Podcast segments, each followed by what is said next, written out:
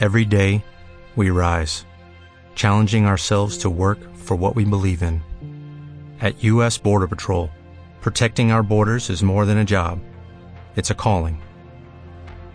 Agents answer the call, working together to keep our country and communities safe. If you are ready for a new mission, join U.S. Border Patrol and go beyond.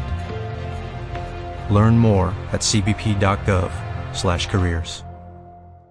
Capítulo 14 Cinder siguió el progreso de la rampión en su pantalla de su retina, observando sin aliento al entrar en la atmósfera terrestre sobre el norte de África y dirigiéndose hacia Farafra, un pequeño oasis que una vez había sido un puesto de comercio de las caravanas que viajaban entre las provincias de África Central y el mar Mediterráneo. Había caído en la pobreza desde que la plaga los había alcanzado por primera vez hace una década, mandando a las caravanas comerciales hacia el este. No se alejó del lado del lobo. Vendó las heridas lo mejor que pudo usando las vendas y ungüentos que el guardia había arrojado desde el nivel superior de la nave.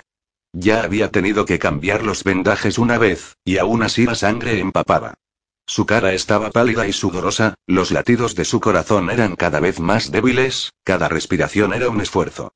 Por favor, por favor, que el doctor Erland esté allí. Hasta el momento el guardia, por lo menos, había demostrado ser digno de confianza. Había volado directo y rápido, muy rápido, para el alivio de Cinder. Era un riesgo entrar en la órbita de la Tierra, pero necesario.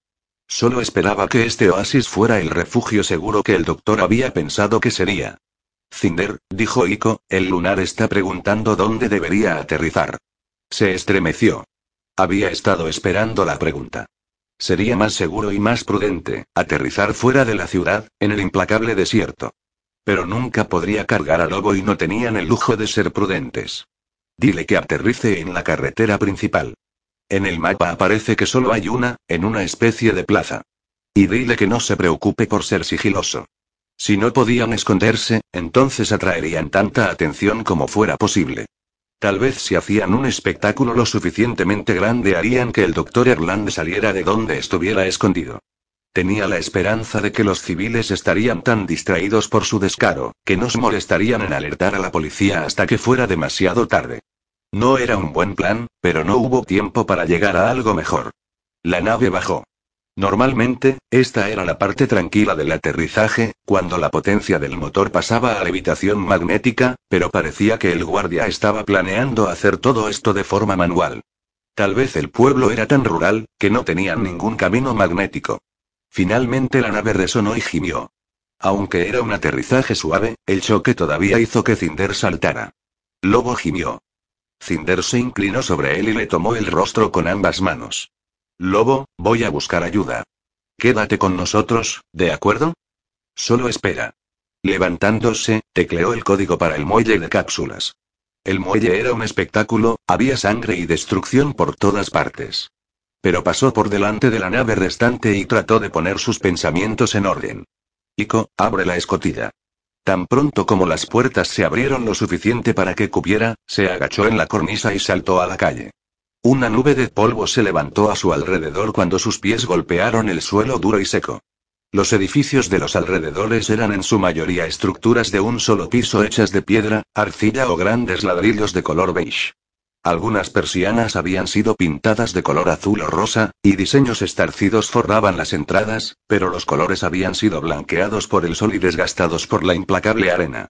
La carretera descendía hacia un lago oasis a pocas cuadras a la derecha de Cinder, ambos lados estaban bordeadas de prósperas palmeras, árboles que parecían demasiado vivos para un pueblo que colgaba de deserción. A pocas cuadras a la izquierda había una pared de piedra revestida con más palmeras y, más allá, mesetas rojizas que desaparecían en una nube de arena. La gente estaba saliendo de los edificios y en las esquinas de la calle, civiles de todas las edades, en su mayoría vestidos con pantalones cortos y camisetas ligeras para combatir el calor del desierto, aunque algunos llevaban túnicas más ocultas para protegerse del sol abrasador. Muchos estaban cubriéndose la boca y la nariz. Al principio Cinder pensaban que se estaban protegiendo de la plaga, pero luego se dio cuenta que estaban simplemente molestos por la cantidad de polvo que el aterrizaje de la nave había levantado. La nube ya había alcanzado una de las calles laterales. Cinder los escaneó, buscando una cara arrugada y una familiar gorra gris. El doctor Erland sería más pálido que la mayor parte de la gente del pueblo, aunque los tonos de piel iban desde los marrones profundos hasta los bronceados claros. Sin embargo, sospechaba que un viejecito con los ojos azules notoriamente habría llamado un poco de atención en las últimas semanas. Levantó las manos para demostrar que no tenía armas y dio un paso hacia la multitud. Su mano cyborg se veía claramente, y la gente del pueblo se había dado cuenta. Estaban mirando atentamente, aunque nadie rehuyó mientras daba un paso más. Lamento el polvo, dijo, haciendo un gesto hacia la nube. Pero esto es una emergencia. Tengo que encontrar a alguien. Un hombre. Esta altura, avanzado de edad, lleva gafas y un sombrero. ¿Alguno de ustedes? Yo la vi primero. Una chica chilló. Salió corriendo de la multitud, sus sandalias golpeaban la tierra, y agarró el brazo de Cinder. Sobresaltada, Cinder intentó apartarse, pero la chica se mantuvo firme. Luego hubo dos niños, no mayores de nueve o diez años, que salieron de la multitud y discutían sobre quién había visto la nave cayendo del cielo, quién la había visto aterrizar, quién había visto el muelle abriéndose, y quién había visto por primera vez a la cyborg. Aléjense de la señorita Lin, pequeños buitres codiciosos. Cinder se dio la vuelta. El doctor Erland estaba caminando hacia ellos, a pesar de que casi no lo reconoció. Descalzo y sin sombrero, llevaba un par de pantalones cortos de color khaki y una camisa a rayas que colgaba torcida, como si se le había caído un ojal y el resto de los botones estaban todos equivocados. Su pelo gris sobresalía a lo largo de su calva como si hubiera sido electrocutado recientemente. Nada de eso importaba. Lo había encontrado.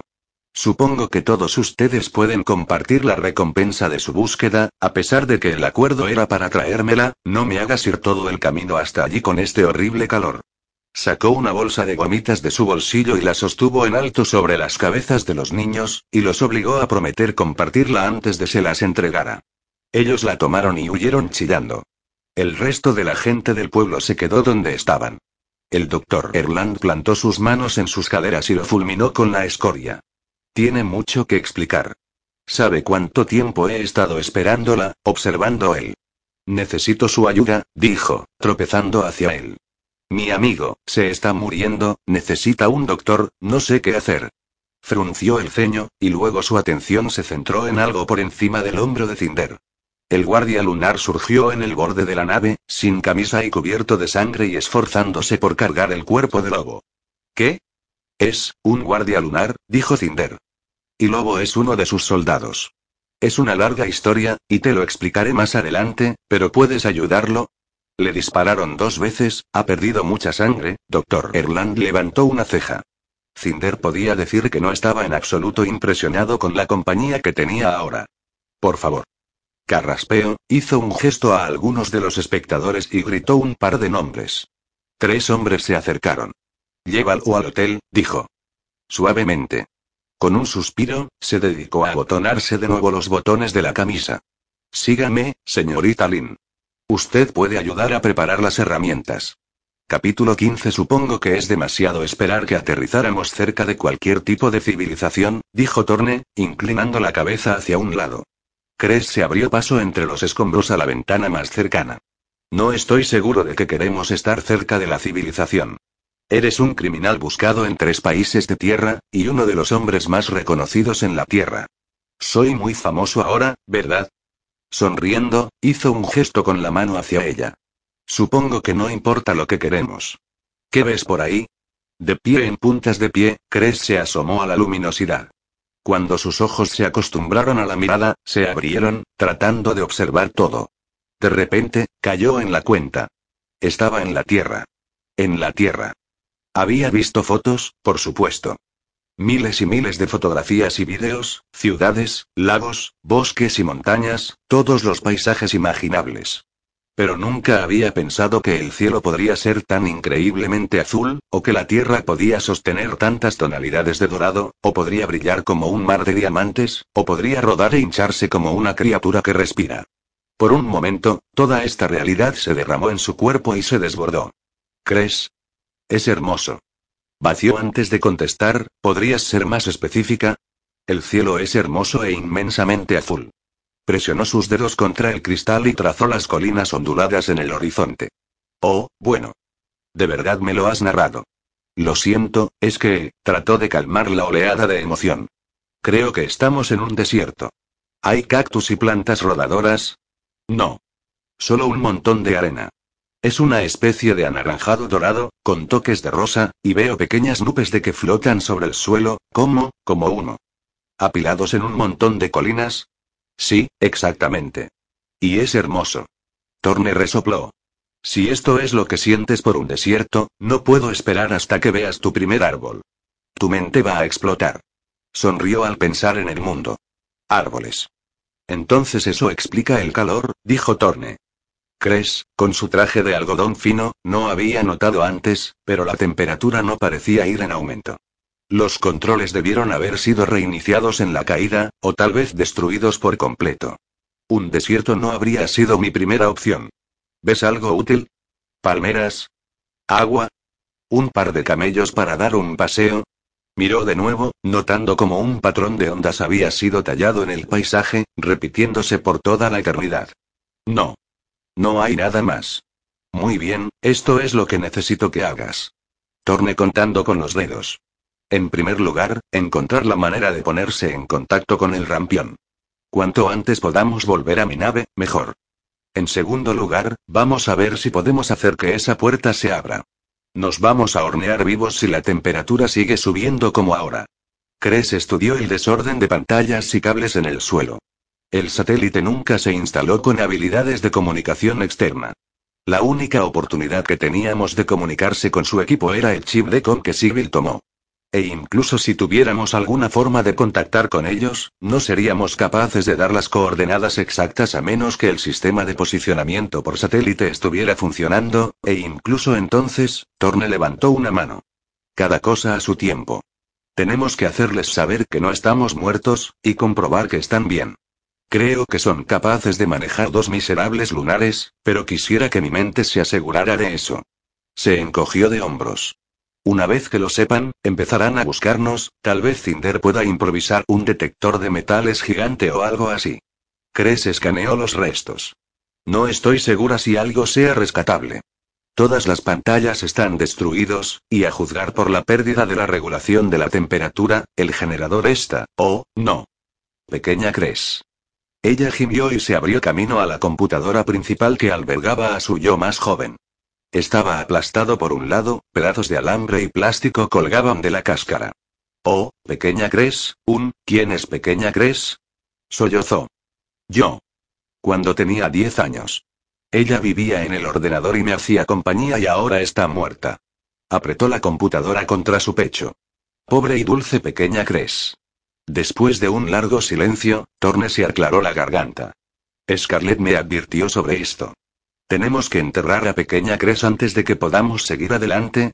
¿Quieres que diga algunas palabras para ella? Cres levantó la vista, y aunque su expresión era simpática, pensó que probablemente se estaba burlando de ella. No estoy loca. Sé que es solo un ordenador. Es que, yo misma la programé, y era la única amiga que tenía. Eso es todo. Oye, no te estoy juzgando. Estoy familiarizado con las relaciones tecnológicas. Solo tienes que esperar hasta que encontremos nuestra nave espacial. Está en un motín. Su expresión se volvió pensativa. Hablando de naves espaciales, ¿qué hay de esa otra cápsula, la que el guardia atracó? Oh, me había olvidado de eso. Metió la computadora debajo de su escritorio inclinado y tropezó con la otra entrada. El satélite se sentó en un ángulo, con la segunda entrada cerca del extremo inferior de la pendiente, y ella tuvo que despejar innumerables trozos de plástico y equipo roto antes de que pudiera llegar a la pantalla de control. La pantalla en sí estaba caída, no pudo conseguir que apareciera ni un parpadeo de energía, por lo que abrió el panel que albergaba las cerraduras de accionamiento manual en su lugar. Una serie de engranajes y de manijas se habían acumulado en la pared sobre la puerta, y si bien Cres sabía que estaban allí durante años, nunca había pensado mucho en ellos. Los dispositivos estaban atascados por los años de abandono y usó toda su fuerza para tirar de la manija, plantando un pie en la pared para hacer palanca. Finalmente se rompió y las puertas se abrieron, dejando un hueco. Al oír su lucha, Torne se levantó y caminó hacia ella, pateando con cuidado los residuos fuera de su camino. Mantuvo sus manos extendidas, hasta que tropezó con ella y juntos abrieron la puerta. La escotilla de acoplamiento estaba en peor estado que el satélite. Casi toda una pared había sido eliminada y montones de arena ya habían comenzado a soplar entre las grietas. Alambres y grapas colgaban de los paneles de las paredes destrozadas y Cres podía oler el humo y el amargo olor a plástico quemado. La cápsula había sido empujada hasta el pasillo, estrujando el otro extremo de la escotilla como un acordeón. La pinza de acoplamiento había sido embestido directamente a través de panel de control de la cabina de la nave, fragmentando el vidrio con pequeñas fracturas. Por favor, dime que se ve mejor de lo que huele, dijo Torne, aferrándose al marco de la puerta. En realidad no. La nave está destruida, y parece que todos los instrumentos también. Cres bajó, agarrándose a la pared para mantener el equilibrio. Intentó presionar unos botones para resucitar a la nave, pero fue inútil. Muy bien. Siguiente plan. Torne se frotó los ojos. No tenemos forma de contactar con la rampión y no tienen forma de saber que estamos vivos. Probablemente no nos va a hacer mucho bien quedarnos aquí y esperar a que alguien pase por allí. Vamos a tener que tratar de encontrar algún tipo de civilización.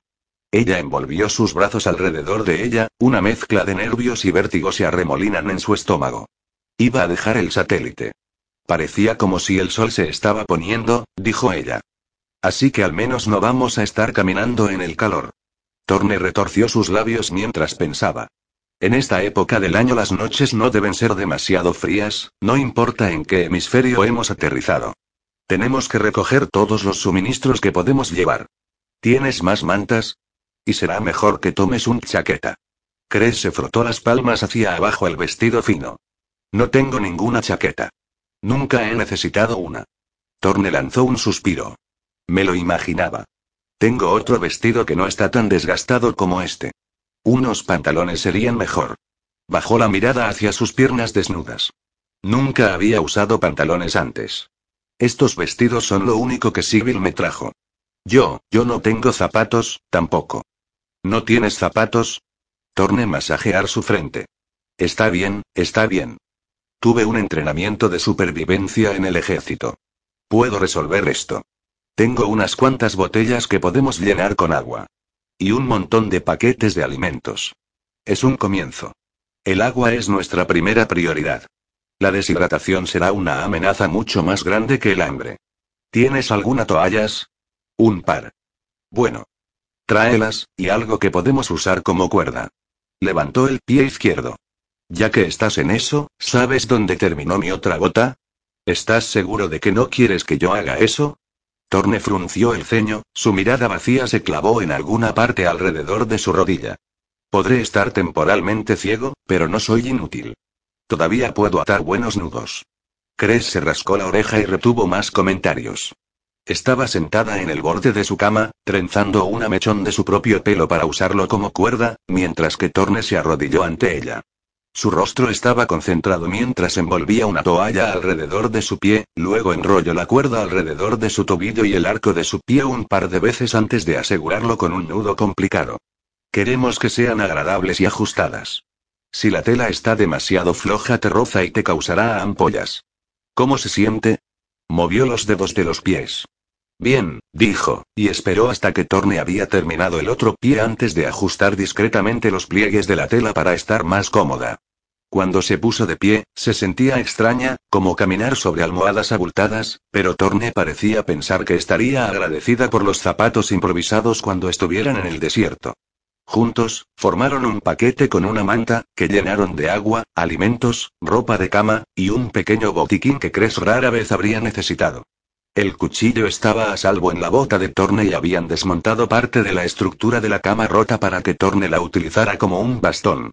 Cada uno bebieron tanta agua como pudieron, se pusieron de pie y entonces, después de que Cres dio una última inspección al satélite y pensaron en otra cosa que valía la pena tomar, ella se acercó a la escotilla de acoplamiento y tiró hacia abajo la palanca de desbloqueo manual. Con un cataplan, los dispositivos internos de la puerta se desplegaron. El sistema hidráulico silbaba. Una grieta se abrió entre las puertas de metal, permitiendo que Torne introducir sus dedos y empujar un lado la deteriorada pared. Una brisa de aire seco sopló en el satélite, olor no tenía comparación para Cres.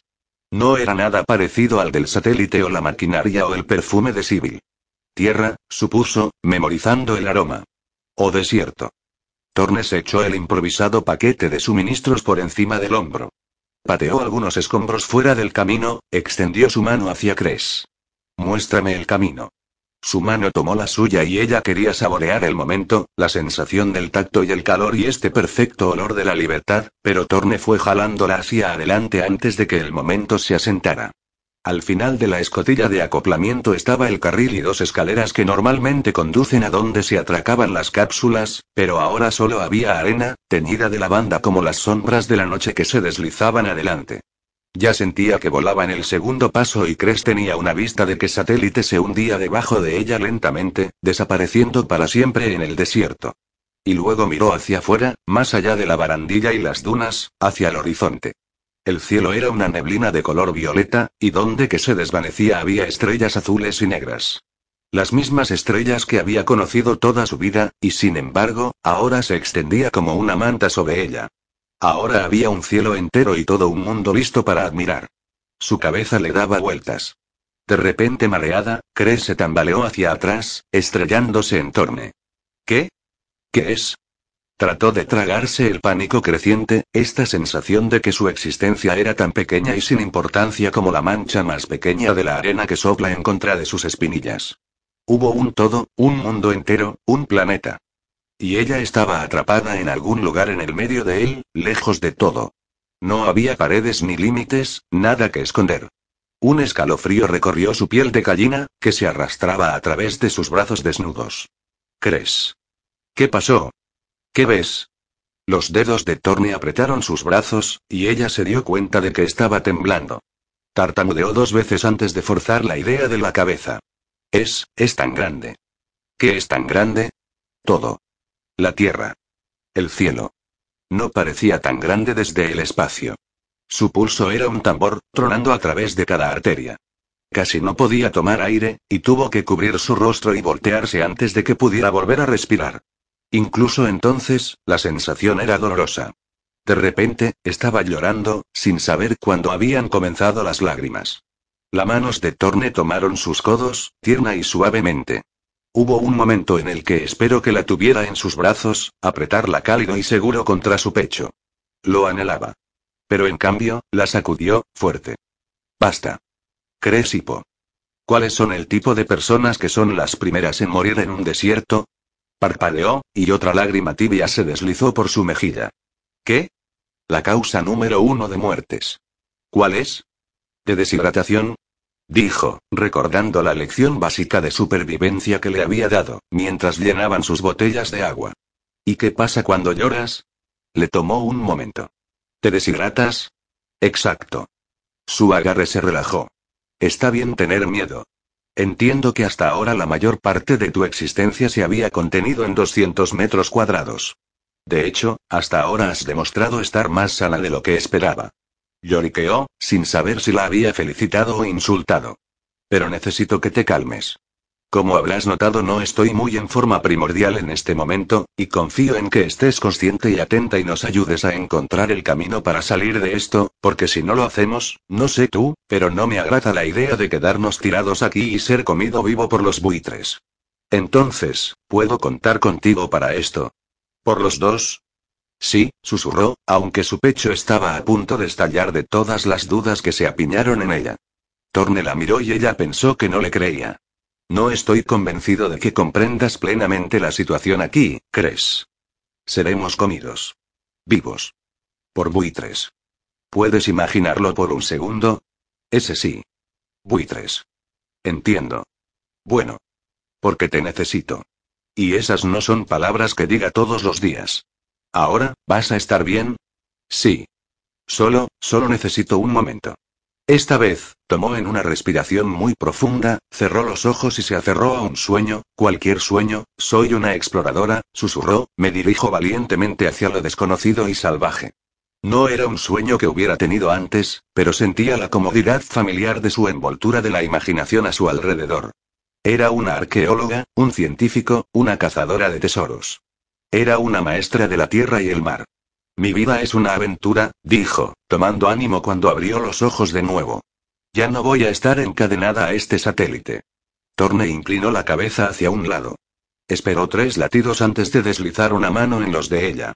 No tengo idea de lo que estás hablando, dijo. Pero nos iremos con eso. Capítulo 16 Torne pasó el bastón improvisado a su lado opuesto para poder sostener el codo de Cres cuando salieron de la arena. Ella mantuvo la cabeza baja, cuidando cuidadosamente cada paso, pero también tenía miedo de que si alzaba la vista hacia el cielo, sus piernas se congelarían por debajo de ella y nunca sería capaz de hacer que se movieran de nuevo. Cuando se habían alejado a una distancia segura del satélite, Cres tentativamente levantó su mirada. Delante de ella estaba el mismo paisaje eterno, el cielo cada vez más oscuro. Miró hacia el satélite, y se quedó sin aliento. La mano de Torne le apretó el codo. Hay montañas, dijo, boquiabierta por los picos dentados a lo largo del horizonte. Él entrecerró los ojos. ¿Son montañas o gloriosas colinas? Consideró la pregunta, comparando el sitio con las fotos de las cordilleras que había visto en las pantallas. Decenas de picos de diferentes alturas desaparecieron en la negrura de la noche. Creo que, montañas reales, dijo. Pero está oscureciendo, y no puedo ver nada blanco en la parte superior. ¿Las montañas tienen siempre nieve? No siempre. ¿A qué distancia están? Un, parecían cerca, pero las colinas y dunas de arena que había entre ellos podrían haberlos estado engañando, y nunca le habían pedido que calculara distancias antes. No importa. Torne golpeó el bastón contra el suelo. Algo se agitó algo en el intestino de Cres cuando él no la soltó el brazo, aunque tal vez él apreció la sensación de atadura tanto como ella lo hizo. ¿En qué dirección se encuentran? Le tomó la mano y señaló. El corazón le palpitaba de forma errática y se sentía atrapada entre la euforía y el terror. Incluso a esa distancia, se dio cuenta de que las montañas eran enormes, descomunales, antiguas bestias alineadas como un muro impenetrable que dividía esa tierra. Pero por lo menos eran algo que, físicamente, rompía con la monotonía del desierto. De alguna manera, se calmó, aunque la hizo sentir más insignificante que nunca. Así que eso debe ser, al sur, ¿verdad? Él señaló en otra dirección. El sol se puso por ahí. Siguió su gesto, donde una luz verde tenue aún se podía ver a través de las dunas onduladas, desapareciendo rápidamente. Sí, dijo, con una sonrisa temblorosa que se extendió por los labios. Su primera puesta de sol verdadera. Nunca había sabido que las puestas de sol podrían ser de color verde, tampoco sabía lo rápido que la oscuridad puede establecerse. Sus pensamientos tarareó mientras trataba de reunir cada detalle, para almacenar este momento de manera segura en un lugar donde nunca, nunca lo olvidara. No era la forma en que la luz se ponía opaca y confusa sobre el desierto. No era la forma en que las estrellas emergían del negro. No era la forma en que sus instintos dejaban que su mirada se desviara demasiado hacia el cielo, manteniendo su pánico a raya. ¿Ves alguna planta? Cualquier cosa que no sea la arena y las montañas. No desde aquí. Pero casi no puedo ver nada, a pesar de que hablaban, la oscuridad se apoderaba de la arena una vez dorada y que ahora se convertía en sombras bajo sus pies. Ahí está nuestro paracaídas, agregó, señalando la tela blanca desinflada que se extendía a lo largo de una duna de arena. Ya estaba siendo tragado por las arenas movedizas. Una zanja había sido tallada en la duna donde el satélite había golpeado y se deslizó hacia abajo. Tenemos que cortar un pedazo, dijo Torne. Podría ser muy útil, sobre todo si es resistente al agua. Hablaron poco mientras Cres lo guió hasta la duna, el viaje era difícil por la inestabilidad del terreno. Torne era torpe con el bastón, tratando de tantear el terreno por delante de él sin cavar la punta en la ladera y apuñalarse a sí mismo con el otro extremo. Finalmente llegaron al paracaídas y lograron cortar un cuadrado lo suficientemente grande como para ser utilizado como una lancia. Vayamos hacia las montañas, dijo Torne. Nos evitará caminar directamente debajo del sol de la mañana, y con un poco de suerte nos dará algún refugio, y tal vez incluso agua. Cres pensó que sonaba como un buen plan como cualquiera, pero por primera vez notó un matiz de incertidumbre en el tono de Torne. Solo estaba adivinando. No sabía dónde estaban ni qué dirección les llevaría a la civilización. Cada paso que daban podría estar llevándoles a más y más de la seguridad. Pero la decisión tenía que ser tomada. Juntos, se pusieron en marcha la siguiente duna. El calor del día se desvanecía, y una brisa leve pateaba arena en sus espinillas. Cuando llegaron a la cima, se encontró mirando en un océano de la nada. La noche había llegado y ya ni siquiera podía ver las montañas. Pero a medida que las estrellas se hicieron más brillantes y sus ojos se adaptaron, Cres se dio cuenta de que el mundo a su alrededor no era tan negro, sino teñido de un color plata débil. Tornes se tropezó, aulló y cayó sobre sus manos y rodillas. El bastón improvisado se veía sobresaliendo en la arena, después de que por poco empalara a Torne cuando cayó. Jadeando, Cres se arrodilló junto a él y apretó una mano contra su espalda. ¿Está bien? Casi alejándola, Torne se obligó a sentarse de nuevo sobre sus talones. En la penumbra, Cres pudo ver que su mandíbula estaba fuertemente comprimida y apretaba sus puños. Capitán. Estoy bien, dijo, su tono era entrecortado. Cres vaciló, puso sus dedos por encima su hombro. Observó cómo su pecho se expandió con una respiración lenta, y escuchó la débil exhalación forzada. Yo, comenzó, hablando lentamente, no estoy contento con este giro de los acontecimientos. Cres mordió los labios, pegados con simpatía. ¿Qué puedo hacer? Después de un momento de mirar distraídamente hacia las montañas, Torne negó con la cabeza. Nada, dijo, volteándose hasta que su brazo alcanzó el bastón. Envolvió sus dedos alrededor de él. Yo puedo hacer esto. Solo tengo que adivinar. Se puso de pie y jaló el traidor bastón de la arena. En realidad, si pudieras tratar de darme un poco de advertencia cuando estemos llegando en una colina, al iniciar o estar bajando de nuevo, eso ayudaría. Por supuesto. Estamos casi en la cima de, su voz se desvaneció y sus ojos dejaron el rostro de Tornia buscando la cima de la duna y atrapados en la luna, una media luna que brillaba intensamente vívida y blanca fuera del horizonte. Se encogió, su hábito le dijo que se escondiera debajo de su escritorio o en la cama hasta que la luna no pudiera encontrarla, pero no había mesa o cama para arrastrarse debajo. Y a medida que la sorpresa inicial se disipó, empezó a darse cuenta de que la visión de la luna ya no la tenía agarrada con terror, como una vez la tuvo. Desde la Tierra, de alguna manera parecía tan lejana. Tragó saliva. Casi en la cima de esta duna. Torne arqueó su cabeza hacia un lado. ¿Qué pasa? Nada. Yo solo, puedo ver la luna. Eso es todo. Dejó que su mirada vagara lejos de la luna, observando el cielo nocturno. Se tentó en un primer momento, le preocupaba que mirar al cielo una vez más se apoderaría de ella, pero pronto descubrió que había algo reconfortante en ver la misma galaxia que siempre había conocido. Las mismas estrellas que había estado mirando toda su vida, vistas a través de una nueva lente. La tensión en su cuerpo se liberó poco a poco. Esto era familiar. Esto estaba seguro. El débil remolino de gases en el universo, que brillaba intensamente púrpura y azul. El brillo de los miles y miles de estrellas, tan numerosas como los granos de arena, tan impresionante como la salida del sol por la Tierra vista a través de la ventana de su satélite. Su pulso saltó. Espera, las constelaciones, dijo, haciendo girar en un círculo mientras Torne sacudió la arena de sus rodillas. ¿Qué? Allí, allí está Pegasus, y Piscis, y, oh, es Andrómeda. ¿Qué estás, oh? Torne clavó el bastón en la arena, colocando su peso contra él. Para orientación.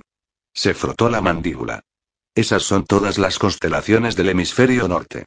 Eso descarta a Australia, por lo menos. Espera. Dame un minuto. Puedo resolver esto. Cres presionó sus dedos contra los lados de la cara, tratando de imaginarse a sí misma mirando estas mismas constelaciones, esas innumerables veces desde las ventanas de su satélite. Se concentró en Andrómeda, la más grande a la vista, con su estrella alfa brillando como un faro no muy lejos del horizonte. ¿Dónde estaría su satélite han sido en relación a la Tierra cuando ella estaba viendo la estrella, en ese ángulo? Después de un momento, las constelaciones comenzaron a extenderse como un holograma en su mente. Como si estuviera viendo la ilusión brillante de la Tierra girando lentamente ante ella, rodeada de naves espaciales y satélites y estrellas, estrellas, estrellas, creo que estamos en el norte de África, dijo, dándose la vuelta para explorar las otras constelaciones que estaban emergiendo del océano de estrellas. O, posiblemente, la comunidad, en una de las provincias occidentales. La frente de Torne se entretejió. Podría ser el Sahara. Sus hombros comenzaron a desplomarse y Cres vio el momento en que se dio cuenta de que no había ninguna diferencia en qué hemisferio se encontraban, en qué país. Todavía era un desierto. Aún estaban atrapados. No podemos quedarnos aquí toda la noche observando las estrellas, dijo, agachándose para recoger la bolsa de provisiones y resituarla en su hombro. Vamos a seguir con dirección a las montañas.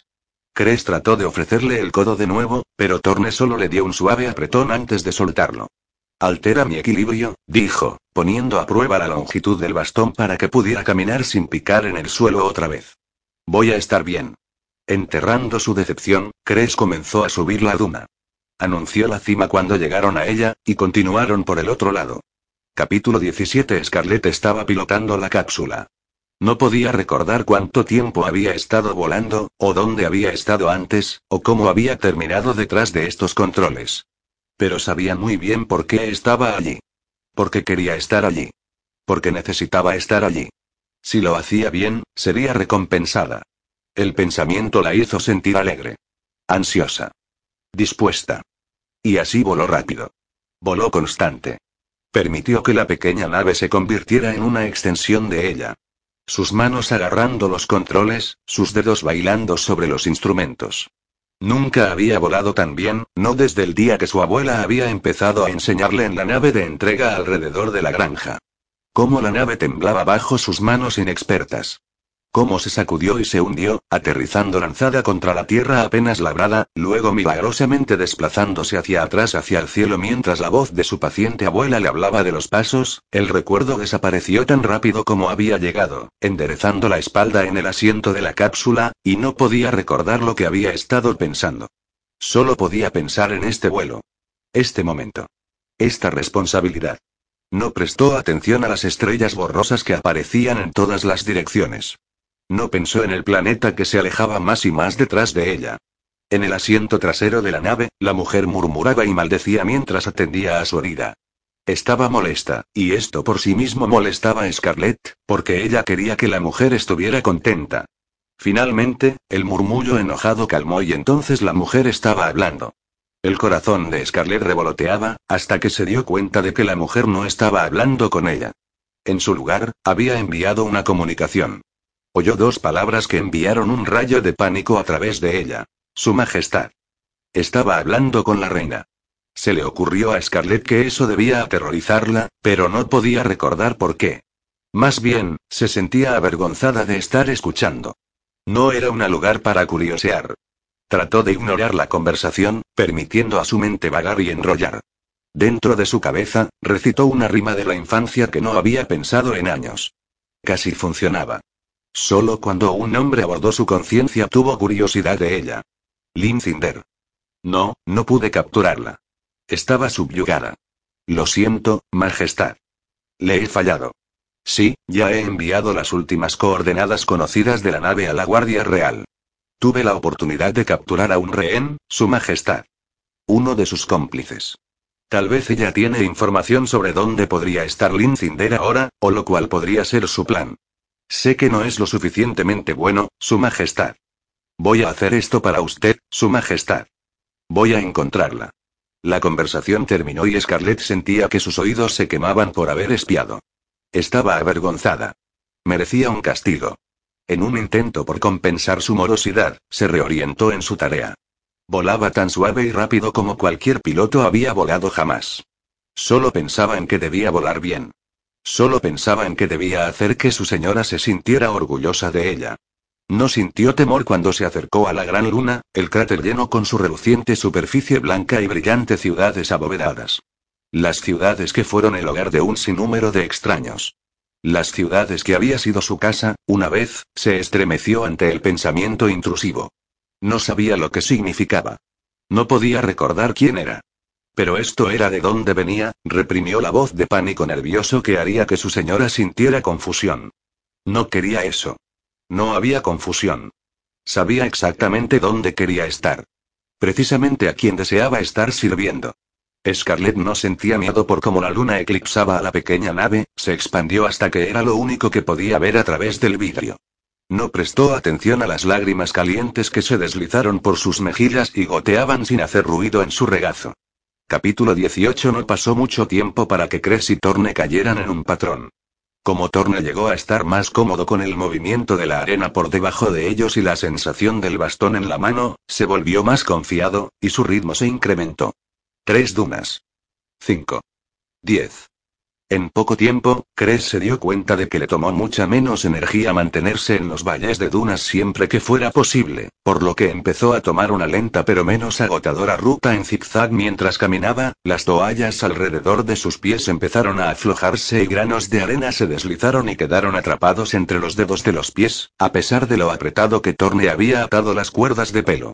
Las plantas de sus pies comenzaron a arderle y un calambre amenazaba con tomar su pierna izquierda desde el agarre por el constante engaruñamiento de sus dedos del pie en el suelo inestable. Le dolían las piernas. El cuerpo de Cres comenzó a revelarse cuando deambulaban por otra duna. Sus muslos se quemarían cuando coronara una colina más, pero entonces sus espinillas clamarían mientras descendían al otro lado. Sus tontas rutinas de gimnasio a bordo del satélite no la habían preparado para esto. Pero no se quejó. Estaba jadeando mucho. Se limpió las gotas de sudor de las sienes. Apretó los dientes contra el dolor. Pero no se quejó. Apenas pudo ver, se recordó. Y por lo menos no tenía que llevar las cosas. Oyó a Torne cambiarlas de hombro de vez en cuando, pero no se quejó tampoco. A veces, cuando llegaban a un lugar plano, cerraba los ojos para ver cuánto tiempo podría ir sin necesidad de abrirlos. El vértigo le llegaba en forma casi inmediata. El pánico florecía en la base de su espina dorsal y trepaba por ella, hasta estaba segura de con cada nuevo paso chocaría con una roca o una pequeña colina y tropezara de cara contra la arena. La cuarta vez que lo hizo, Torne le preguntó por qué se estaba ralentizando. Mantuvo los ojos abiertos después de eso. ¿Necesitas un descanso? preguntó Torne, horas más tarde. N no, resopló, sus muslos quemaban. Casi hemos llegado a la cima de la duna. ¿Segura? No tiene caso desmayarse de agotamiento. Dejó escapar un suspiro de alivio al llegar a la cima de la duna, pero el miedo rápidamente tomó su lugar. No sabía por qué había esperado que esta duna fuera diferente de las decenas que ya habían escalado. No sabía por qué había estado pensando que esta debía haber marcado el final del desierto, porque no creía que pudiera ir mucho más lejos. Pero no fue el final. El mundo estaba hecho de más dunas, más arena, más nada. En serio. Vamos a tomar un descanso, dijo Torne, poniendo el paquete en el suelo y clavando el bastón en la arena. Pasó un momento sobando las torceduras de los hombros, antes de doblar la espalda y deshacer el nudo del paquete. Le entregó a Cres una de las botellas de agua y tomó otra para sí mismo. ¿No deberíamos racionarla? preguntó. Él negó con la cabeza. Lo mejor es beber cuando tenemos sed, y simplemente tratar de mantener la sudoración al mínimo, tanto como sea posible. Nuestros cuerpos serán más capaces de mantener la hidratación de esa manera, incluso si no quedamos sin agua. Y debemos dejar de comer hasta que nos encontramos otra fuente de agua. La digestión consume mucha agua también. No hay problema. No tengo hambre. Era cierto, el calor parecía haber robado el apetito que había tenido. Cuando había bebido todo lo que pudo, Cres devolvió la botella a Torne y fantaseó con tirarse en la arena e irse a dormir, pero no se atrevió, por temor a que nunca se levantaría de nuevo. Cuando Torne levantó el paquete, bajó por la colina sin dudar. ¿Qué crees que esté pasando en tu nave? Cres preguntó mientras bajaban la colina. La cuestión había hecho eco en su mente durante horas, pero el agua finalmente la había hecho capaz de hablar. Cree que la señora Sibyl están bien, dijo Torne, con confianza implacable. Lo siento por la persona que pelee contra el lobo, y Cinder es más dura de la que la gente piensa.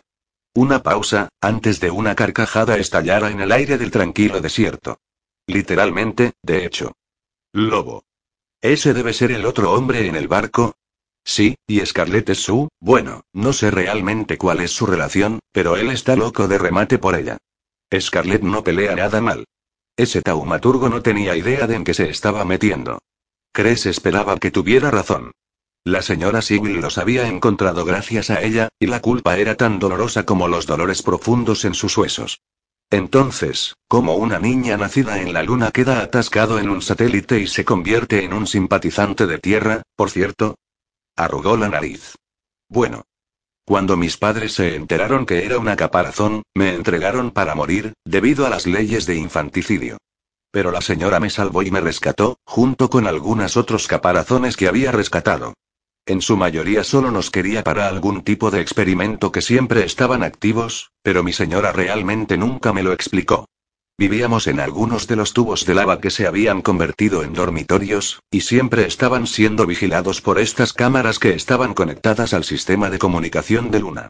Era un poco estrecho, pero no estaba tan mal, y teníamos pantallas y portavisores, así que no estábamos completamente aislados del mundo exterior. Después de un tiempo me volví muy buena en la piratería informática del sistema de comunicación, que en su mayoría solo usé para tonterías. Todos curioseábamos acerca de la escuela, por lo que lo utilizamos para introducirnos en el sistema escolar lunar y descargamos las guías de estudio, ese tipo de cosas. Cres entrecerró los ojos hacia la luna, ahora tan lejos. Era difícil creer que es de dónde vino. Entonces un día, uno de los chicos mayores, Julián, me preguntó si podía averiguar quiénes eran sus padres. Me tomó un par de días, pero lo hice, y nos enteramos de que sus padres vivían en una de las cúpulas de madera, y que ambos estaban vivos, y que tenía dos hermanos menores. Y entonces nos las ingeniamos para enviarles un mensaje y decirles que estaba vivo. Pensó que si sabían que no había sido asesinado después de todo, vendrían a buscarlo. Estábamos tan emocionados, pensando que podríamos contactar a nuestras familias. Que todos seríamos rescatados. Tragó saliva. Fue muy ingenuo, por supuesto. Al día siguiente, la señora vino y se llevó a Julián, y luego algunos técnicos retiraron todo el equipo de vigilancia para que no pudiéramos acceder más a la red. Nunca vi a Julián de nuevo. Creo, creo que sus padres debieron haber contactado con las autoridades cuando llegó su comunicación, y creo que pudo haber sido asesinado, para demostrar que las leyes de infanticidio se estaban tomando en serio. Se pasó los dedos por el pelo distraídamente, sorprendida cuando se deslizaron a través de él con tanta rapidez. Después de eso, la señora Sibyl comenzó a prestarme más atención. A veces me sacaba de las cavernas, hacia las cúpulas y me daba diferentes tareas. Alterar la codificación del sistema de difusión. Infiltrarse en netlinks. Programar softwares inteligentes para interceptar señales verbales específicas y desviar la información a cuentas con separadas. Al principio me encantó. La señora era agradable conmigo, y eso significaba que podía que dejar los tubos de lava y ver algo de la ciudad.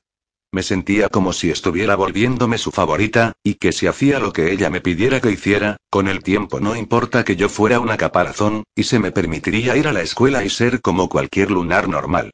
Bueno, un día Sibyl me pidió que hackeara una comunicación entre un par de diplomáticos europeos y yo le dije que la señal era demasiado débil.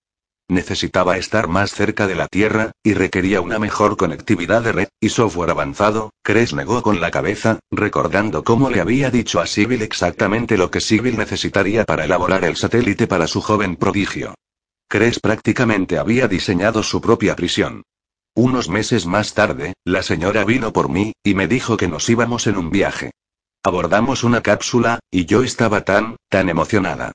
Pensé que me estaba llevando a Artemisia, para ser presentada ante la reina misma, para ser perdonada por haber nacido siendo una caparazón. Me siento tan estúpida ahora. Incluso cuando empezamos a volar lejos de Luna, y vi que nos dirigíamos hacia la Tierra, pensé que ahí era donde nos dirigíamos. Pensé, bueno, tal vez los lunares realmente no pueden aceptarme así, pero la señora sabe que los terrestres lo harían. Así que ella estaba dejándome ir a la Tierra, en su lugar. El viaje duró horas y horas y al final estaba temblando de emoción, y había planteado toda una historia en mi cabeza, cómo la señora me iba a dar alguna buena pareja terrestre, y me convertiría en uno de los suyos, y viviría en una casa del árbol enorme, no sé por qué pensé que iba a vivir en una casa de árbol, pero por alguna razón eso es lo que esperaba. Quiero decir, nunca había visto árboles de verdad. Frunció el ceño. Todavía no los he visto, de hecho. Hubo un corto silencio, antes de Torne dijo. Y fue entonces cuando te llevó al satélite, y te convirtió en programador de la reina. Programador, hacker, espía, de alguna manera, nunca dejé de creer que si hacía todo lo que ella me pedía, algún día me dejaría ir. ¿Y hace cuánto que decidiste tratar de salvar a la realeza terrestre antes que espiarlos? No lo sé. Siempre me sentí fascinada por la Tierra.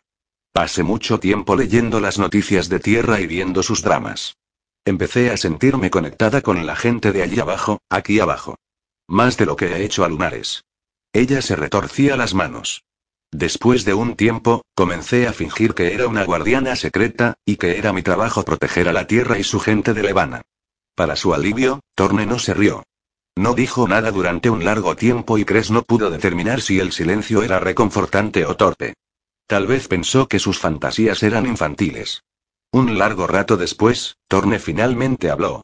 Si yo hubiera estado en su posición, y solo tuviera el chip de D-Com que podía usar para comunicarme con la Tierra, hubiera encontrado algo sucio en un piloto de nave espacial importante y lo chantajearía para que viniera a sacarme de ese satélite, en lugar de tratar de rescatar al emperador.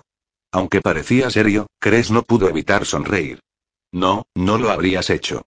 Tú habrías hecho lo mismo que yo hice, porque usted sabe que la amenaza que Levana representa para la Tierra es mucho más grande que tú o yo, mucho más grande que cualquiera de nosotros. Pero el capitán se limitó a sacudir la cabeza. Eso es muy amable de tu parte, ¿crees? Pero confía en mí. Habría chantajeado a alguien. Capítulo 19 Kai se recogió el pelo de la frente, mirando el holograma que flotaba por encima de la mesa de conferencias con una mezcla de horror y asombro. Una parte de él quería reír. No porque fuera divertido, sino porque le parecía que no había una mejor reacción. El holograma mostraba el planeta Tierra. Y todo alrededor de él había cientos de pequeñas luces amarillas, muchas agrupados sobre las ciudades más pobladas de la Tierra. Cientos de pequeñas naves espaciales. Estaban rodeados. ¿Y todos son lunares? Dijo. ¿Estamos seguros? Sin lugar a dudas, dijo el primer ministro europeo Bromstad, su rostro estaba agrupado con los otros líderes de tierra de la Unión sobre la masiva pantalla. Lo que es más desconcertante es que no teníamos ni el más pequeño indicio de su ubicación. Es como si todas ellos solo, flotaran a más 10.000 kilómetros sobre nuestras cabezas. Oh, dijo la reina Camilla del Reino Unido, como si estuvieran allí todo el tiempo, pero no hubiéramos podido detectarlas. ¿No hemos estado escuchando durante años acerca de estas naves lunares colándose en nuestra atmósfera, saltando todas nuestras medidas de seguridad? ¿Importa el tiempo que he estado allí, o cómo llegaron allí en primer lugar? Preguntó el presidente Vargas de la República Americana. Obviamente están allí ahora, y esto es obviamente una amenaza. Kai cerró los ojos. ¿Pero por qué? Ella está haciendo exactamente lo que quiere. ¿Por qué nos amenazan ahora? ¿Por qué nos muestran su mano? Tal vez para asegurar que la comunidad no se zafe fuera de la alianza matrimonial en el último minuto. Sugirió Bromstad.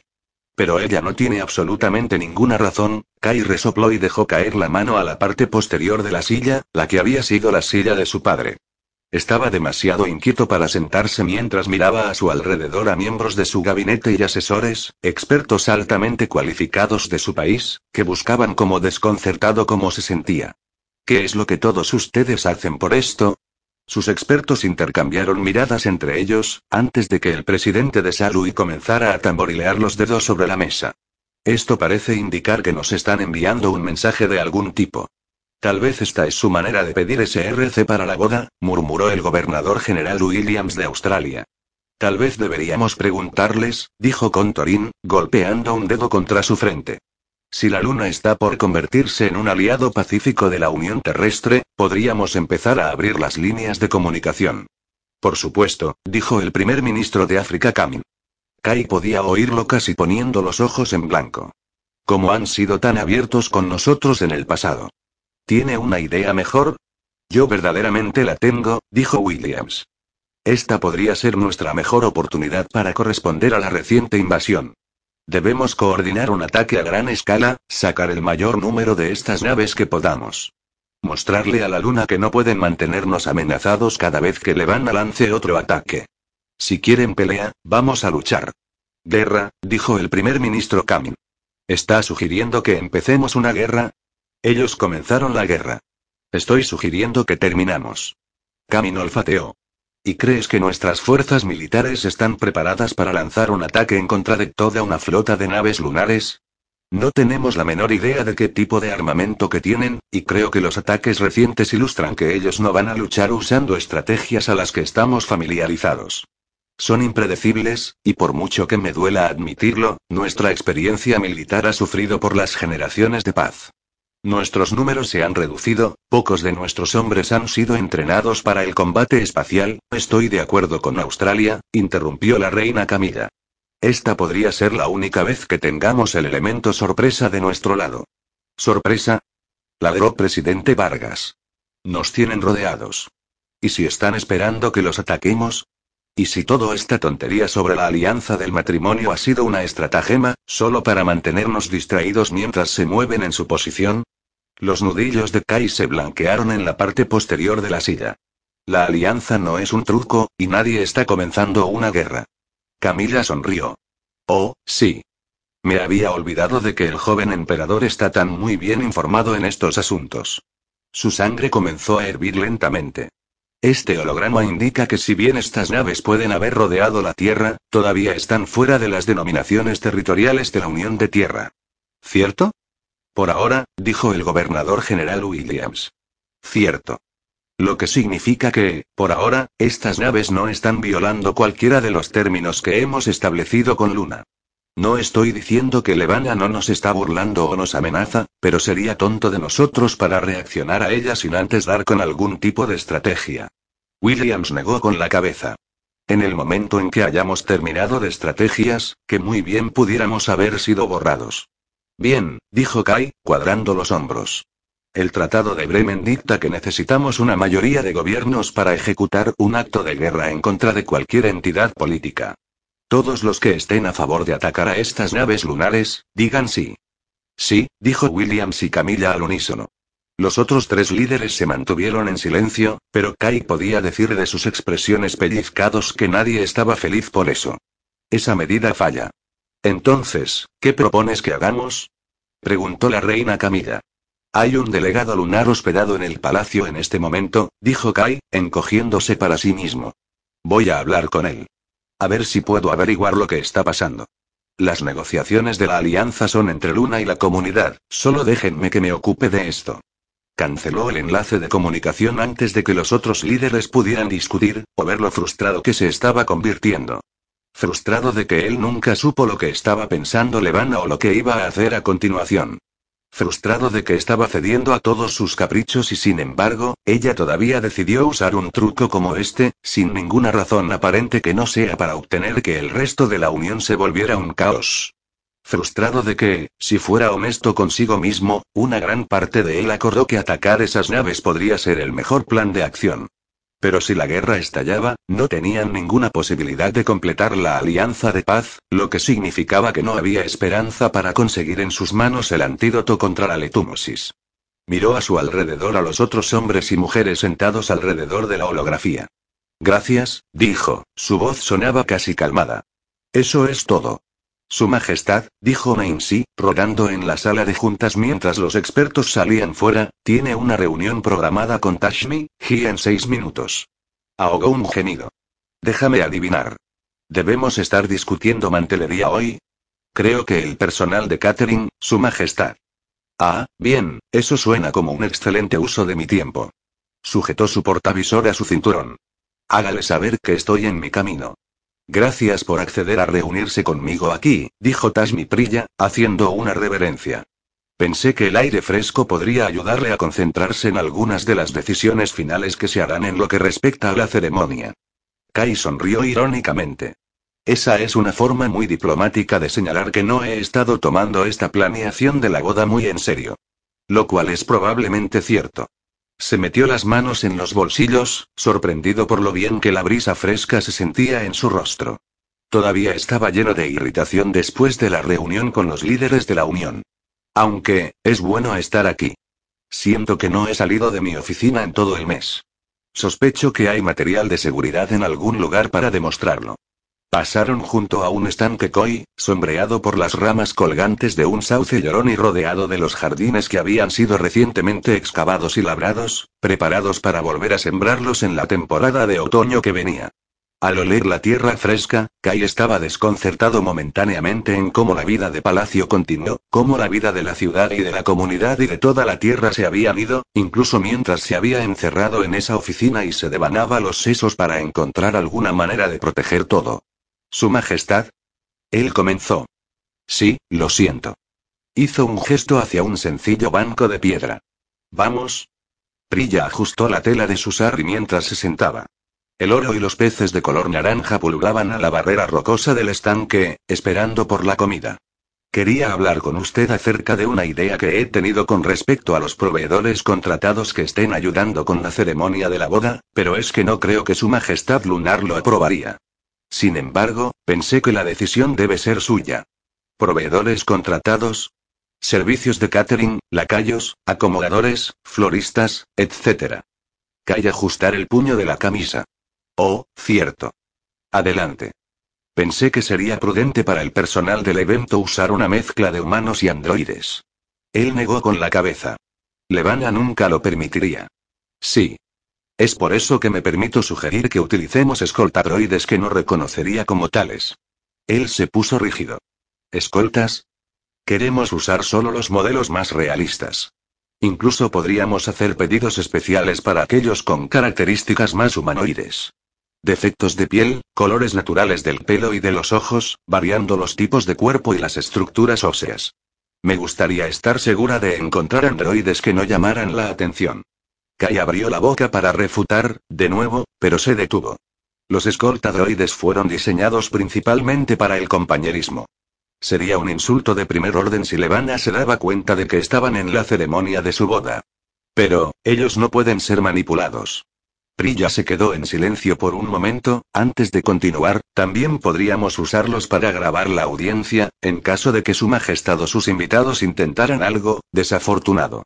¿Ha insistido Levana en no tener cámaras de nuevo? La reina odiaba ser grabada, y había exigido que no hubiera dispositivos de grabación en el baile anual cuando fue su invitada especial. No, Su Majestad, la reina reconoce la importancia de que este evento se emita a nivel internacional. No puso resistencia en este aspecto. Soltó un suspiro. Sin embargo, con los androides podríamos asegurar que vamos a tener los ojos en todo el mundo, por así decirlo. Ella se encogió de hombros. Esperemos que esto sea una precaución que no se necesite. Kai jugueteó con su puño. Era una buena idea. Los hombres y mujeres más poderosos de la Tierra estarían en esta ceremonia, por lo que es muy fácil para Levana abusar de sus poderes de manipulación. Tener personal leal que no podían ser afectados podría ser una póliza de seguro contra una catástrofe política en todo el mundo. Pero Levana odiaba a los androides. Si se enterara, estaría furiosa, y le gustaría evitar más explosiones de la reina si pudiera. Gracias por la recomendación, dijo. ¿Cuándo se necesita una decisión? El final de esta semana, si vamos a hacer el pedido a tiempo. Se lo haré saber. Gracias, Majestad. Además, quería hablaros de un pequeño pensamiento que tuve esta mañana que equivale a un beneficio más en transmitir la boda. ¿De qué se trata? Su Majestad se niega a quitarse el velo en la presencia de dispositivos de grabación, así que lo llevará a lo largo de la boda y la coronación. Avanzando hacia adelante, le dio unas palmaditas en la muñeca de Kai. Lo que significa que no tendrá que darle un beso. No pudo evitar una risa aguda. El conocimiento alivió un poco de su terror, pero también fue un recordatorio doloroso. Calculó que todavía tendría que darle un beso al final. La idea le hizo enfermar. Gracias, Tasmijie. Eso hace que sea un poco menos horrible. Todo su rostro se suavizó. ¿Puedo hablar abiertamente, Su Majestad? Por supuesto. Ella retiró la mano y puso sus dedos en su regazo. No quiero traspasar fronteras profesionales, pero tengo un hijo, como sabe. Tiene más o menos un año más que usted. Kai tragó saliva, sorprendida por un dejo de culpa. Nunca había imaginado qué mujer podría ser cuando salía del palacio todos los días. Nunca se había molestado en imaginarla con una familia. Últimamente, he tratado de imaginar lo que sería ser como él, Prilla continuó, mirando las ramas de los árboles caídos. Las hojas se estaban volviendo doradas, y de vez en cuando una brisa sacudían las más flexibles y las enviaba rodando hacia el estanque. ¿Qué tan costoso sería para un joven con estas responsabilidades, obligado a tomar estas decisiones? Tomó una respiración profunda, como si se arrepintiera de sus palabras antes de que las dijera. Como madre, estoy preocupado por usted. Él encontró su mirada y su corazón dio un vuelco. Gracias, dijo, pero no es necesario preocuparse. Estoy haciendo mi mejor esfuerzo. Ella sonrió suavemente. Oh, apuesto a que sí. Pero, Su Majestad, he estado planeando esta boda durante 12 días, y he visto que le han parecido años. Me duele pensar en lo difícil que todo se convertirá después de la boda. Todavía tendré a Torín. Y al gabinete, y a los representantes de la provincia, no estoy solo. Incluso mientras lo decía, sintió la sacudida de una mentira. No estaba solo. ¿O sí? La ansiedad se arrastró hasta la garganta. Por supuesto que no. Tenía todo un país detrás de él, y toda la gente en el palacio, y, nadie. Nadie podía entender realmente lo que estaba arriesgando, qué sacrificios podría estar haciendo. Torin era lo suficientemente inteligente como para darse cuenta de ello, por supuesto, pero al final del día, él todavía tenía su propio hogar al que regresar. Y Kai no le había confiado que él y Nainsi buscaban a la princesa Selene de nuevo. Nunca le diría a Torin que una parte de él esperaba Cinder estuviera a salvo. Y nunca le diría a una sola alma viviente lo aterrorizado que estaba, cada momento de cada día. Cuánto miedo tenía que estaba cometiendo un error enorme. Lo siento, Majestad, dijo Trilla. Yo esperaba, si no era demasiado atrevido por mi parte, que podría darle un consejo maternal. Apretó los dedos sobre la piedra fría de la banca. Tal vez podría usar algo de eso.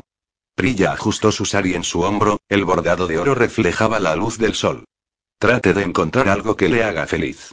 Su vida no va a ser más fácil una vez que la reina Levana sea su esposa. Si tuviera siquiera una pequeña cosa que le trajera felicidad, o la esperanza de que las cosas podrían algún día ser mejor, entonces tal vez eso sería suficiente para sostenerlo. De lo contrario, me temo que será muy fácil para la reina ganar. ¿Y qué sugiere usted? Prilla se encogió de hombros. Tal vez este jardín es un buen lugar para empezar después de su gesto. Kai miró los tallos de bambú inclinados de las paredes de piedra, las miríadas de lirios que comenzaban a desvanecerse después de mostrarse durante el largo verano, los brillantes peces que se agrupaban y se presionan una contra la otra, ignorante de la agitación en el mundo por encima de su pequeño estanque. Era hermoso, pero, usted no está convencido, dijo Trilla. Forzó una sonrisa. Es un buen consejo. Es solo que no sé si tengo la energía para ser feliz en este momento, sobre cualquier cosa. Prilla parecía triste con su respuesta, aunque no sorprendida. Por favor, piense en ello. Se merece un descanso de vez en cuando. Todos lo necesitamos, pero usted más que nadie. Él se encogió de hombros, pero no tenía ningún entusiasmo. Lo tendré en cuenta. Eso es todo lo que puedo pedir. Prilla puso de pie, y Kai se levantó para unirse a ella. Gracias por su tiempo. Hágame saber su decisión sobre los escoltas droides. Kai esperó hasta que ella regresara al palacio antes de sentarse en el banco de nuevo. Una esbelta hoja dorada revoloteó en su regazo y la recogió, dando vueltas entre sus dedos. El consejo de Prilla tenía mérito. Un poco de alegría, de esperanza, podría hacer la diferencia en conservar su cordura, pero fue una petición más fácil de decir que de hacer. Él tenía un poco de felicidad a lo que aspirar al ver la firma de Levana sobre el Tratado de Bremen. Al distribuir su antídoto y erradicar de su planeta esta terrible plaga. Pero esas victorias llegarían mano a mano con un tiempo de vida de asistir a las bodas de celebración con Levana a su lado, y esta vez, Cinder no estaría allí para distraerlo. Pero eso sí, su tiempo de vida podría ser más corto de lo esperado. Era un pensamiento morboso, su muerte prematura, al menos, le impediría demasiados dolorosos bailes. Él suspiró, sus pensamientos volvieron a Cinder. No podía evitar pensar en ella en estos días, tal vez porque su nombre estaba en la parte superior de cada informe, cada fuente de noticias. La chica a la que había invitado al baile. La chica con la que había bailado. Pensó en ese momento, viéndola en lo más alto de la escalera, con el pelo y el vestido empapado por la lluvia. Al darse cuenta de que llevaba los guantes que le había dado. Una sonrisa apareció en su rostro. Probablemente no era lo que Prilla tenía en mente, la situación más desesperada de todas. Su relación con Cinder, si es que se podía llamar así, había sido fugaz y agridulce. Tal vez si las cosas fueran diferentes. Tal vez si no tenía que casarse con Levana. Tal vez si tuviera la oportunidad de hacerle a Cinder las preguntas que lo atormentaban. ¿Había sido todo un engaño? ¿Había pensado alguna vez decirle la verdad? Tal vez entonces podría imaginar un futuro en el que puedan empezar de nuevo.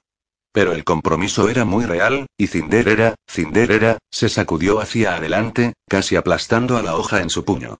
Cinder buscaba a la princesa Selene. Quizás incluso la habría encontrado. Ese conocimiento estaba lleno con sus propias preguntas. ¿Cuáles eran los motivos de Cinder y qué estaba haciendo ahora? ¿Cómo reaccionaría la gente de la luna cuando la princesa Selene volviera? ¿En qué tipo de persona se había convertido? ¿Incluso querría el trono de nuevo? A pesar de las persistentes dudas, él creía que Selene estaba viva. Creía que era la verdadera heredera del trono lunar, y que podría terminar con el reinado de Levana. Creía que Cinder, quien había demostrado ser la persona más resistente e ingeniosa que había conocido, en realidad tenía una oportunidad de encontrarla, y mantenerla a salvo, y que revelara su identidad al mundo. Puede haber sido una frágil esperanza, pero en este momento, era la mejor esperanza que tenía. Capítulo 20 Cres despertó con una vertiginosa variedad de sensaciones. Sus piernas le latían y las plantas de los pies le dolían. El peso de la arena que los había enterrado a sí mismos la mantenía pulsado sobre ella desde el cuello hasta los pies calientes. Su cuero cabelludo todavía le hormigueaba por su nueva y extraña ligereza. Sentía la piel seca y áspera, los labios quebradizos. Torne se agitó junto a ella, moviéndose lentamente para no molestar el cuadrado del material del paracaídas que habían colocado sobre sí mismos para mantener la arena lanzada por el viento fuera de sus caras, aunque los granos en las orejas y la nariz de Cres demostraron que no había sido del todo eficaz. Cada centímetro de su cuerpo estaba cubierto de ello. Arena bajo sus uñas. Arena en las comisuras de sus labios. Arena en su pelo y en los pliegues de sus orejas. El intento de frotar las lagañas de sus pestañas resultó una tarea difícil, una laboriosa operación. No te muevas, dijo Torne, poniéndole una palma en su brazo. La lona puede haber reunido alguno de rocío. No debemos dejar que se desperdicie. ¿Rocío? El agua que viene desde el suelo por la mañana. Sabía lo que era el rocío, pero parecía una tontería esperarlo de este paisaje. Aún así, el aire parecía casi húmedo a su alrededor, y no discutió cuando Torne le dio instrucciones para encontrar las esquinas de la lona y levantarlas, enviando cualquier humedad que había hasta su centro. Lo que encontraron cuando lo balancearon de debajo era un poco menos que un solo sorbo de agua, enturbiado por la arena que había saltado en la tela por la noche. Ella describió su decepcionante éxito a Torne y observó la arruga de decepción en su frente, aunque pronto se desvaneció con un encogimiento de hombros. Por lo menos todavía tenemos un montón de agua del satélite. Un montón era sus últimas dos botellas llenas. Cres miró hacia el brillante horizonte. Después de caminar casi toda la noche, Cres dudaban que siquiera hubieran dormido más de un par de horas, y los pies se sentían como si fueran a caerse con el paso siguiente. Estaba desanimada cuando alzó la vista hacia las montañas y descubrió que no parecían más cerca ahora de lo que estaban la noche anterior. ¿Cómo están tus ojos? preguntó. Bueno, diría que adormilados, pero voy a dejar que decidas por ti misma. Ruborizándose, se volvió hacia él. Torne tenía los brazos cruzados sobre el pecho y una sonrisa de cuidado, pero algo tensa. Se dio cuenta de que la ligereza en su voz también había sonado falsa, cubriendo cualquier frustración hirviente bajo de su actitud arrogante. No podría disentir, murmuró, a pesar de que inmediatamente quiso volver a meterse debajo del paracaídas y esconderse de la vergüenza, valió la pena para ver que la sonrisa de Torne se convertía en un poco menos forzada. Recogieron su campamento, bebió un poco de agua, y volvió a atar las toallas alrededor de los tobillos de Cres, a la vez que el falaz rocío de la mañana se evaporaba y desaparecía a su alrededor. La temperatura ya estaba subiendo. Antes de cerrar su paquete, Torne sacó las sábanas e hizo que se envolviera como si fuera una bata, luego se ajustó su propia lámina para hacer una capa con capucha que tapara su frente. ¿Está cubierta tu cabeza? preguntó, rozando su pie por el suelo hasta que encontró la barra de metal que había estado usando como bastón. Cres hizo todo lo posible para imitar la forma en que se había cubierto a sí mismo antes de confirmar que lo estaba. Bien. Tu piel va a crujir como el tocino muy pronto. Esto ayudará por un tiempo al menos. Jugueteó con la engorrosa sábana al tratar de guiar a Torne por la pendiente en la que habían acampado. Todavía estaba exhausta y medio adormecida por caminar. Cada miembro le palpitaba. No habían atravesado ni cuatro dunas cuando Cres tropezó, cayendo sobre sus rodillas. Torne clavó los talones en el suelo para estabilizarse. ¿Cres? Estoy bien, dijo ella, tirándose hacia arriba y quitando la arena de sus espinillas. Solo un poco agotada. No estoy acostumbrada a todo este ejercicio. Las manos de Torne estaban colgando en el aire, como si se hubiera pretendido ayudarla a ponerse en pie, pero se dio cuenta demasiado tarde. Poco a poco, se hundieron a los costados. ¿Puedes continuar? Sí. Solo tengo que coger el ritmo otra vez. Esperaba que fuera verdad y que sus piernas no fueran cables sueltos todo el día. Vamos a caminar hasta que se ponga demasiado caliente, y luego descansamos. No queremos esforzarnos demasiado, sobre todo a pleno sol. Cres comenzó a bajar la duna de nuevo, contando sus pasos para matar el tiempo. Diez pasos. Veinticinco. Cincuenta. La arena se puso caliente, chamuscando las plantas de los pies a través de las toallas.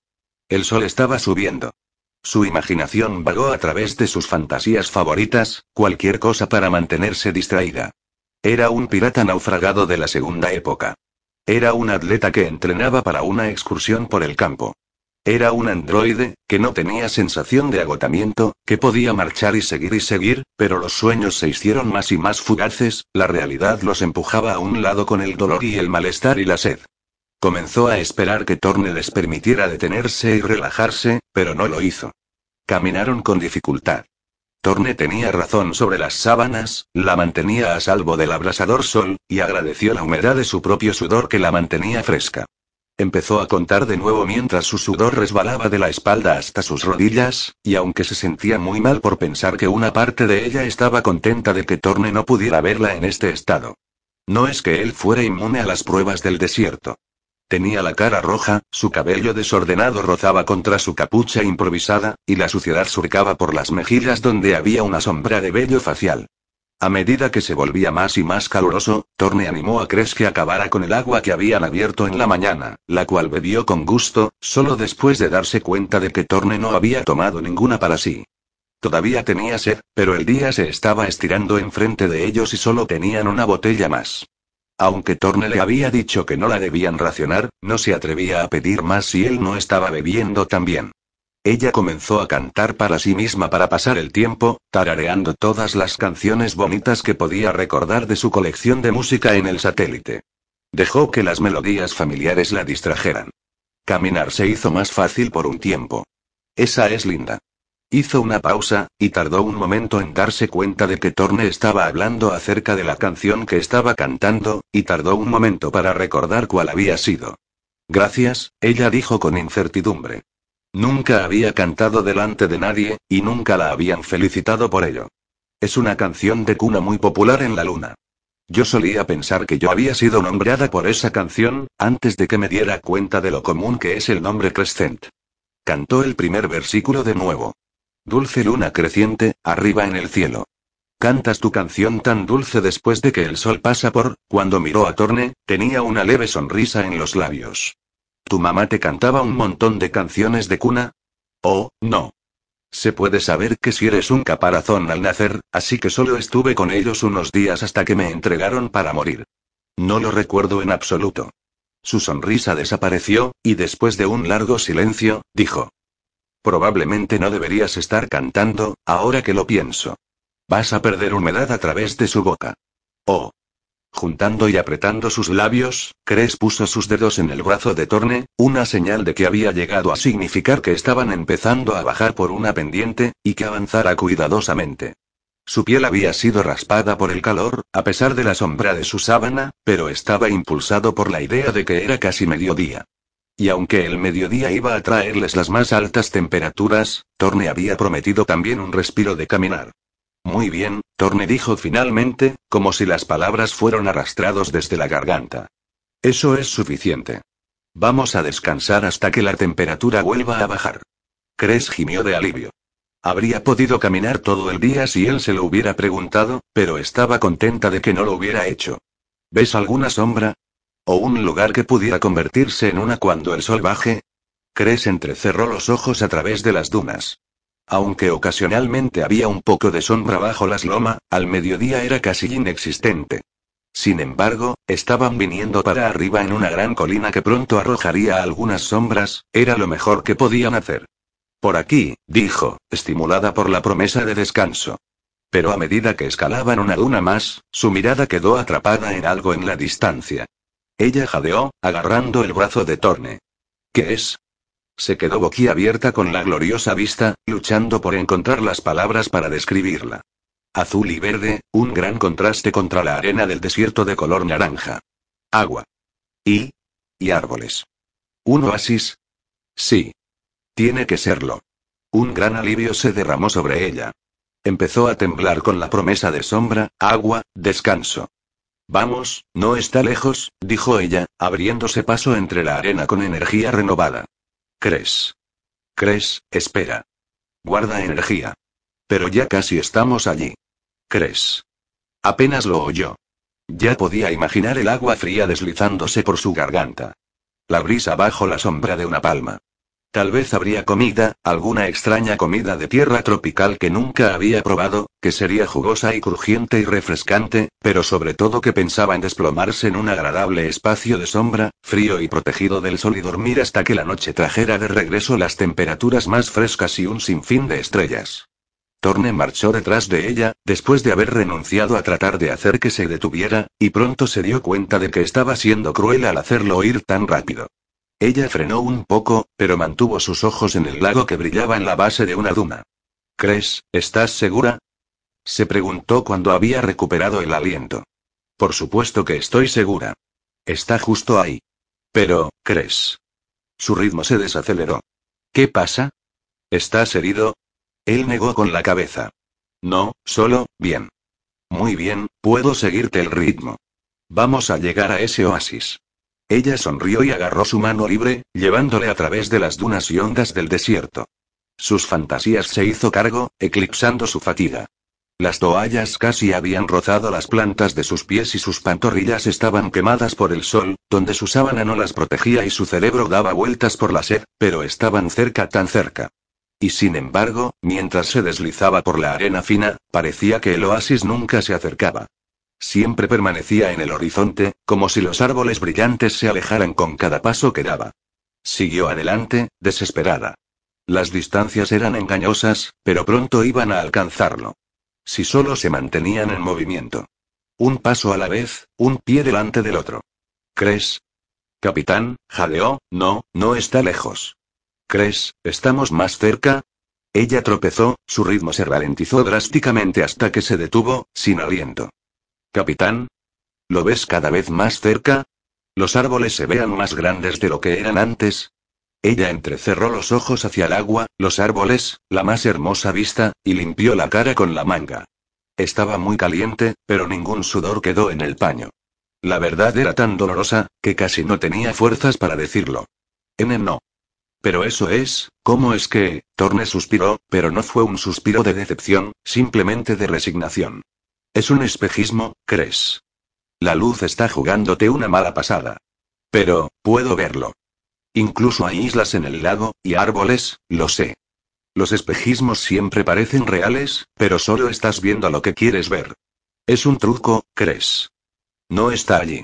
Estaba fascinada por la forma en que el agua ondulaba pequeñas olas, como los árboles temblaban como una brisa estaba burlando de sus ramas. Parecía tan real, tan tangible. Casi podía olerlo, casi saborear el viento fresco que soplaba hacia ella. Cres apenas logró mantenerse de pie, su temor de ser arrasada por la arena caliente solo le daba fuerza. Está bien. Mucha gente ve espejismos en el desierto. Pero, yo no lo sabía. Yo debería haber sabido. He oído historias, pero no, no creo que pudiera parecer tan real. Los dedos de Torne rozaron la sábana, buscando su mano. No vas a llorar, ¿verdad? Dijo, su tono de una mezcla de suavidad y dureza. Llorar no estaba permitido, no con el agua tan preciosa. No, susurró, y lo decía en serio. No es que no quisiera llorar, pero no estaba segura de que su cuerpo pudiera hacer suficientes lágrimas. Bien, vamos. Encontremos una duna de arena para sentarnos un rato. Cres alejó su atención de lo fugaz, esa amarga ilusión. Observando las dunas más cercana, lo condujo hacia una ladera orientada hacia el sur. En el momento en que llegaron sobre la cima, se sentía como una cuerda fina que había estado agitada con brusquedad. Cres dejó escapar un gemido de dolor y se desplomó en la arena.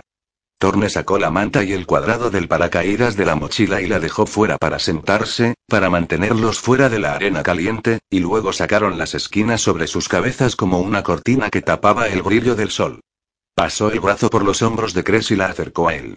Se sentía tan tonta, tan traicionada por el desierto, por el sol, por sus propios ojos. Y ahora la realidad estaba de frente a ella. No había agua. No había árboles. Nada más que la interminable arena, el interminable sol y una caminata eterna. Y nunca podrían hacerlo. No podían continuar para siempre. Dudaba de que pudiera continuar durante otro día como este, y quién sabía cuánto tiempo se tardarían en llegar al final del desierto. No cuando cada duna de arena se multiplicaba en tres más, cuando cada paso hacia la montaña parecía enviarles aún más lejos en la distancia, y que ni siquiera sabían si las montañas les ofrecerían alguna protección cuando llegaran allí. No nos vamos a morir aquí, dijo Torne, su voz suave y tranquilizadora, como si hubiera sabido exactamente sus pensamientos. He pasado por cosas peores que esta y he sobrevivido muy bien. ¿En serio? Abrió la boca, pero se detuvo. Bueno, he estado en la cárcel mucho tiempo, y no era precisamente un día de campo. Ajustó las toallas en sus pies. Las cuerdas de pelo habían comenzado a cortar su piel. Los militares no eran muy divertidos de cualquier manera, piensa en eso. Solo estuviste durante cinco meses, murmuró, y la mayoría de esos los pasaste en entrenamiento de vuelo. Torne ladeó la cabeza. ¿Cómo sabes eso? He investigado algo. No le dijo cuánto había investigado de su pasado, y él no preguntó, bueno, tal vez esto sea lo peor que haya pasado. Pero eso no cambia el hecho de que vamos a sobrevivir. Encontraremos la civilización, nos comunicaremos con la Rampión, y vendrán a sacarnos. Entonces vamos a derrocar a Levana y obtendremos un montón de dinero de la recompensa, la comunidad perdonará mis delitos o lo que sea que haya y todos viviremos felices para siempre. Cres se inclinó en el costado de Torne, tratando de creerlo. Pero primero, tenemos que salir de este desierto. Él frotó su hombro. Era el tipo de toque que la habría llenado con vértigo y el anhelo de no haber estado demasiado cansada para sentir nada. Tienes que confiar en mí, ¿crees? Voy a sacarnos de esto.